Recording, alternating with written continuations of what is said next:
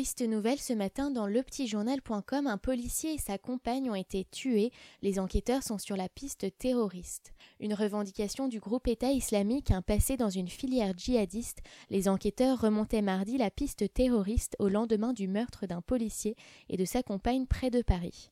Le ministre de l'Intérieur Bernard Cazeneuve a dénoncé un acte terroriste abject mardi matin à la sortie d'une réunion d'urgence à l'Élysée avec François Hollande, Manuel Valls et le ministre de la Justice Jean-Jacques Urvoas. Le meurtrier présumé abattu dans une opération du RAID était un homme de 25 ans du nom de Larossi Abala, condamné en 2013 pour participation à une filière djihadiste entre la France et le Pakistan, a-t-on appris mardi de sources concordantes. L'homme originaire de Mantes-la-Jolie, selon une source proche du dossier, avait été jugé avec sept autres prévenus et condamné à trois ans de prison, dont six mois avec sursis pour association de malfaiteurs en vue de préparer des actes terroristes.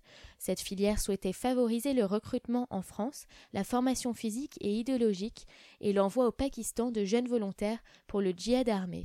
Le suspect faisait également l'objet d'une fiche S, a-t-on appris de sources policières. Lundi vers 21h, il a tué à coups de couteau un policier habillé en civil avant de se retrancher au domicile de sa victime dans un quartier pavillonnaire de Magnanville dans les Yvelines et d'être abattu lors d'un assaut du raid. Dans la maison, les policiers ont découvert le corps de sa compagne et retrouvé le fils du couple, âgé de 3 ans, choqué et indemne. Quelques heures après l'attaque, l'agence Hamak, liée au groupe djihadiste, a affirmé qu'un combattant de l'État islamique avait tué le couple près de Paris, selon le Centre américain de surveillance de sites djihadistes SITE. Selon des sources policières, l'homme s'est revendiqué du groupe djihadiste durant les négociations avec le RAID. Des témoins ont rapporté aux enquêteurs qu'il aurait crié Allah Akbar en attaquant le policier. Des perquisitions ont commencé tôt mardi matin. L'enquête a été confiée à la sous-direction antiterroriste SDAT, à la police judiciaire de Versailles et à la direction générale de la sécurité intérieure, la DGSI. Le parquet antiterroriste s'est saisi lundi soir de l'enquête ouverte pour assassinat sur personne dépositaire de l'autorité publique en relation avec une entreprise terroriste, tentative d'assassinat sur mineur de 15 ans en relation avec une entreprise terroriste, séquestration sans libération volontaire en relation avec une entreprise terroriste et association de malfaiteurs en relation avec une entreprise terroriste criminelle.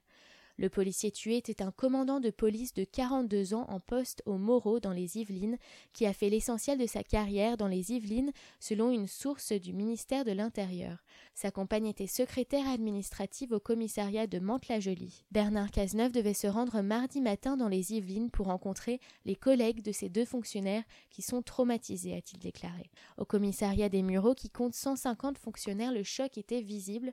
Des policiers s'y sont réunis dès cette nuit. C'est comme dans une famille, tout le monde se retrouve, tout le monde a besoin de se retrouver ensemble, a expliqué à l'AFP sur place une source du ministère de l'Intérieur.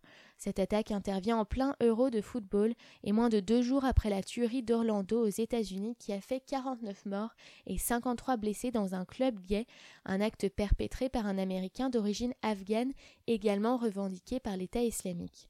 Depuis les attentats parisiens du 13 novembre qui ont fait 130 morts, la France vit dans un climat de menaces terroristes et d'importants dispositifs de sécurité militaire et policiers ont été mis en place. Le 24 novembre 2015, le service de presse de l'État islamique dans la région d'Al-Raqqa avait diffusé une vidéo dans laquelle des combattants francophones de l'État islamique menaçaient les Français de nouvelles attaques contre leurs maisons.